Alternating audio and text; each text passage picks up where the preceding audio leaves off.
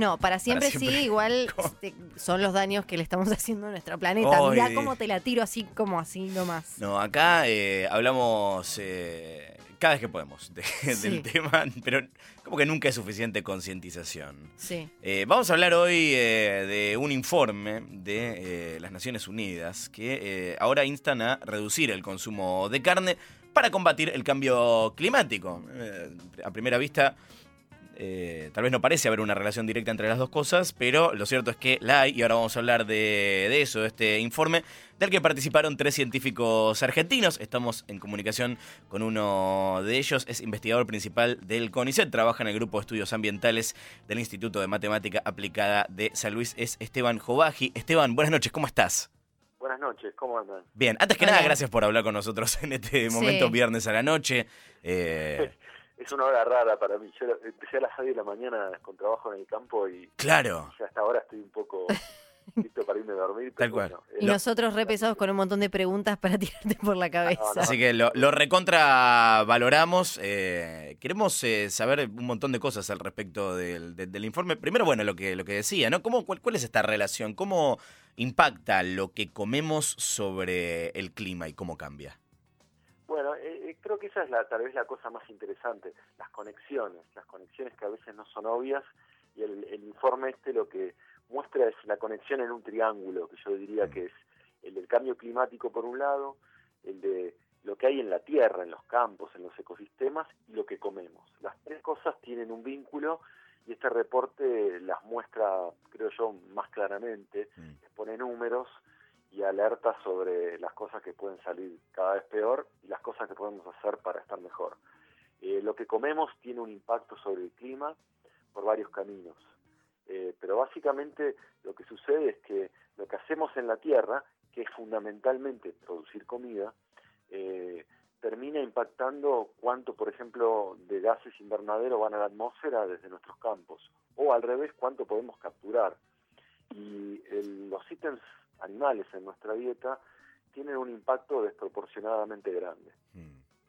Eh, el- los titulares que, que vimos hoy recorrer todos los, los portales hablan de consumo de carne. ¿Es puntualmente algún tipo de carne o cualquier tipo de carne? Bueno, eso, es interesante. Eh, cuando veo las noticias que salieron en, en estas horas en, en el país, cuando en Argentina uno dice carne, lo primero que te viene a la mente es el asado del Sí. domingo y el, el vacío haciendo cric cric antes de comerlo. Sí. Eh, carne de vaca. En realidad esto habla de todos los productos animales y es importante tener presente que, bueno, nuestro mundo es una montaña rusa, no para de, de- de acelerarse, somos cada vez más, cada vez consumimos más y en esa, en esa escalada el consumo de carnes en general y de productos animales en general subió muchísimo. Pero no fue tanto eh, la carne vacuna la que subió, lo que subió sobre todo es pollos y cerdos, que son las carnes más baratas. Sí. Entonces, el impacto está sobre todo eh, eh, al día de hoy en ese tipo de carnes, si bien la carne de vaca tiene algunos impactos especiales que podemos discutir después. Pero diría que el, el cambio grande que hay en el mundo es que creció el consumo de esas, de esas carnes. ¿Y qué tienen en particular eh, cerdos y pollos como se producen normalmente? Que les damos de comer eh, productos vegetales que podríamos comer nosotros con lo cual terminamos usando mucho más tierra de la que haría falta para alimentarnos si fuésemos vegetarianos. Eh, entonces, en un mundo que nos va quedando chico y en el que encima queremos solucionar problemas que venimos generando de antes, Sí. bueno, una forma de achicarnos nosotros en nuestro consumo es consumir menos productos animales. Y esto no tiene nada que ver con el debate vegano, por ejemplo, de la semana pasada, de, de- de- con respecto a la- la- el especismo y demás. Esto habla directamente de el- lo, que causa en el medio ambiente, ¿no? Sí, yo, la verdad, esto es muy personal y no es el reporte. No, no me animaría a decir que no está conectado. Me Ajá. parece que, que algún grado de conexión tiene porque de alguna manera es una toma de conciencia global, de que estamos mucho más conectados a todo lo que nos rodea de lo que creíamos. Claro. Paradójicamente, en un momento en que estamos cada vez más en las ciudades y muy pocos de nosotros vamos al campo, lo experimentamos. Pero el que nos preocupe que lo que hacemos dañe la atmósfera y que nos preocupe que un animal que nos vamos a comer haya tenido una vida espantosa antes, eh, está relacionado, creo yo. Pero definitivamente el reporte en el que trabajé no se mete en el tema de, bienestar animal y esas cuestiones y simplemente plantea, miren, si comemos de esta manera, con tanto proporción de productos animales, la velocidad a la que vamos deteriorando la atmósfera y las tierras es muy grande. Una forma de ir desacelerando eso es ir cambiando de dieta. Y, y esto, como recién hablabas de los alimentos que se le dan a estos animales, ¿esto cómo afecta eh, al suelo, digamos, a la, tierra, que es algo que acá en Argentina particularmente nos tiene que interesar mucho? Sí, mira, eh, una humanidad que solo come granos necesitaría alrededor de la mitad de la tierra que usamos hoy para producir cultivos. ¿Por qué? Porque una parte enorme de los cultivos que producimos son para que los coman animales. Básicamente dos, maíz y soja, los dos favoritos de nuestro país. Son cultivos que van desde, desde el momento que se siembran destinados a alimentar animales. Entonces, no es casualidad que nosotros produzcamos esos cultivos. Somos un país con mucho, eh, mucha tierra por habitante, nos sobra tierra para alimentarnos a nosotros y ese excedente de tierra que tenemos, que que es un motor para la economía del país, lo usamos para producir lo que más se está demandando hoy, que son granos para alimentar animales. Entonces, yo meto en un barco soja y maíz y alguien en la otra punta del mundo con esos granos produce un pollo que se come en el mercado de la ciudad más próxima como vegetariana te agradezco mucho que aclares esto porque siempre lo que nos tiran es como, hey, tu tofu, vos te pensás que tu tofu no está rompiendo todo. El... Y vos le decís, no, pero es lo que le dan de comer a tu... No, eso es porque vos querés. Eh, sí, porque piensan como que es toda esa soja es para alimentar eh, millones de vegetarianos, pero aparentemente no, no es así. que tenemos en el mundo ciudades de pollos y de cerdos a los que les tenemos que dar soja. Si dejásemos de dárselo a ellos y comiésemos todo tofu preparado de la forma que a cada uno le guste, nos sobraría soja y entonces nos sobraría tierra y podríamos usar esa tierra para seguir teniendo bosques, eh, tener otras otros cultivos eh, y no estaríamos tan apretados, porque estamos apretados en este mundo, aunque no sea evidente en la ciudad. Salís al campo y el campo en nuestro país hoy de alambrado alambrado, cultivado en muchos lugares y, con algunos problemas ambientales que tienen que ver con esta voracidad que tenemos los humanos. Y este, este sistema también, el, el impacto eh, más inmediato en lo físico eh, también es que no logra alimentar ni siquiera bien y es a una cantidad muy chica, ¿no? Porque a, veces se habla ahora de no solo que comen muy pocos para el daño que, se está causando al ambiente, sino que también quizás no se está comiendo de, de, la mejor calidad porque el alimento que se le da a esos animales y los tratamientos, ¿esto es así también?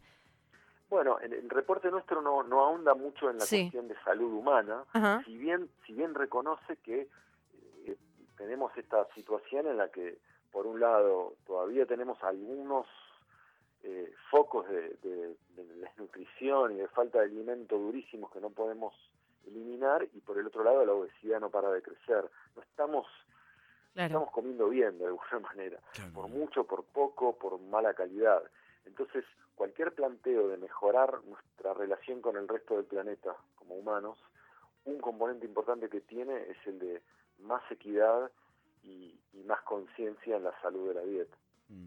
Eh, Esteban, eh, acá encontré una, una cita del presidente del grupo de trabajo del IPCC eh, sobre impactos, adaptación y vulnerabilidad. Dice que sería beneficioso, si bien no quieren decirle a la gente qué es lo que tiene que comer, sería beneficioso para, para el clima y para la salud humana, lo que venimos hablando, que eh, la gente consuma menos carne y que la política cree incentivos apropiados a tal efecto. ¿Cuáles serían esos eh, incentivos? ¿Cómo se puede transformar este consumo desde, desde iniciativas políticas? Sí, es interesante, hay muchos caminos. yo no soy experto en, el desarrollo de políticas, pero te puedo decir algunos ejemplos que hay. Eh, cualquier eh, política que busque que se pague cuando uno come un producto animal los verdaderos costos que eso tiene atrás, va a ayudar a que los productos animales tengan el precio que deberían tener mm. y se consumirían menos. Eso es delicado porque si estás en un país en donde hay gente que no come bien, bueno, cuando haces eso, los que están al límite pasan a estar mucho peor y los que no estaban al límite se caen muchos. Entonces es delicado, pero muchas de las acciones van por ese lado. Por ejemplo, en muchos países se subsidia la producción, en Europa eso pasa, entonces la producción de cerdo, por ejemplo, está subsidiada y comer cerdo baratísimo. De hecho, nosotros en Argentina hemos importado cerdo que se produjo con soja que mandamos desde acá. Es una locura. ¿Por qué pasan esas cosas? Porque hay un montón de, subsidios que vuelven mucho más barato un producto que si pagase realmente el costo que tiene, sería más caro. Más caro aún sería si queremos que esos cerdos se produzcan en condiciones mucho más dignas y, de mayor bienestar de esos animales, que coman la mejor comida posible, pagaríamos mucho más. Ese es un camino que es el de pagar los verdaderos costos de las cosas, que puede ser muy duro y muy cruel para mucha gente, porque no podría comer ni lo mínimo que necesita. Después hay otros, después vos podés este, en, en, tu país, eh, a nivel de cada país, regular cómo se usa el territorio. Decir, bueno, mira, en esta zona eh, como máximo se va a hacer esta superficie con este tipo de cultivo, se va a tener esta cantidad de producción animal y se pone un límite. Requieren un Estado que imponga muchos controles, regulaciones, incentivos, pero también castigos. Eh, y después, la última que queda son las cadenas de producción, algo que se ha visto mucho con la ropa. Vieron que con la ropa si alguien produce ropa en países donde trabajan niños, donde no se respeta los mínimos derechos humanos de los trabajadores, se trata de poner una, una, una tensión. Bueno, lo mismo se puede hacer con la comida. Esta es carne que viene de un lugar donde se deforesta o de animales que se alimentan con, con grano y con malas condiciones de, de, confinamiento. Bueno, eh, eso, esos mecanismos te van poniendo un, un dato en el producto que consumís que te permiten elegir aquello que tiene un impacto ambiental menor. Puede Esas son las cosas que se pueden hacer. Puede, ser que el, pobre suelo no tenga tan buen marketing de, campaña como el, los mares y los océanos, porque últimamente viste hay documentales, todo de tenemos que cuidar los océanos y proteger. Y, y claro, como quizás el suelo no garpa mucho y de golpe ves, eh, te, escuchamos a vos o, o, ves este reporte, este informe y, te das cuenta que estamos haciendo cosas que aparentemente no las vamos a poder eh, acomodar, no las vamos a poder arreglar, o, o hay chance de hacer algo con, con ese, ese suelo que, que, dañamos. Está bueno lo, que plantas Fiorella. A mí me pone contento particularmente porque trabajo en esos lugares que no son tan cool, pero, pero donde pasan cosas re importantes. Y, creo que lo que decís está bueno porque nos pasa, me parece, porque somos una, una cultura, una civilización, diría, súper urbana y súper desconectada de la naturaleza. Entonces, en realidad, vemos el océano por Netflix o por donde sea, y, en realidad ahí afuera hay un campo que ni conocemos, no tenemos la menor idea. Eh, yo vivo en San Luis y hace un tiempo, eh, ya hace unos años, eh, mi hijo más chico tenía un trabajo sobre un árbol que crece acá que es el algarrobo. Sí. Y entonces a los chicos le dijeron, bueno, hagan una presentación del algarrobo. Y muchos chicos sacaron de la web el algarrobo de España, que no tiene nada que ver con el de acá, pero es el que encontraron googleando. Y estamos en San Luis, que tenemos el campo a tres cuadras, y eso refleja la desconexión. Y entonces, yendo a lo que vos decís, sí, el campo y afuera le pasan cosas, podríamos ser mucho más cuidadosos con, con los campos que tenemos, sacar más provecho y a la vez cuidarlos y mejorar el clima a través de un buen uso de los suelos, y le damos poca pelota. Y en un país como la Argentina es un tema central. Y bueno, en, mi trabajo parte de lo que hago es tratar de contar estas cosas, porque creo que el cuarto camino que no mencioné es que la sociedad se informe, pero más que, que, informarse es se entusiasme mm. con esas miradas hacia el territorio que nos rodea. Y a veces te toca contarlo eh, a la una menos cuarto de la mañana, un viernes a la noche. Bueno, eso, eso demuestra que me gusta contarlo. Sí, se nota.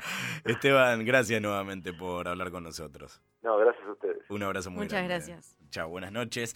Eh, estábamos hablando con Esteban Jovaji, eh, investigador del CONICET, parte de este grupo, en el que participaron tres científicos argentinos, en el que básicamente las Naciones Unidas se suman a esta hasta invitación a consumir Sí. menos carne. Y pueden, eh, pueden escuchar también lo que comentó Narda eh, Sí. a la mañana en, de acá en más, que también estuvo súper interesante, obvio por su lugar de, de co- como, como cocinera, como empresaria gastronómica, como una de las voces más importantes que tenemos en, en el sector en el país, que ella también había escrito algo súper claro para, para la nación que hablaba de esto. Aparte me parece que está buenísimo que también lo hable ella desde, desde ese lugar y que ella súper consume carne y todo, pero eh, se entiende que es un cambio que si no hacemos estamos como súper fritos. Y además eh, Narda decía algo que tiene que ver creo con lo que recién hablábamos con Esteban que el hambre termina siendo una especie de decisión política también, porque acá el mundo tiene que sentarse a ver cómo, eh, a repensar el sistema de alimentos, porque a redistribuir, porque si no estamos fritísimos.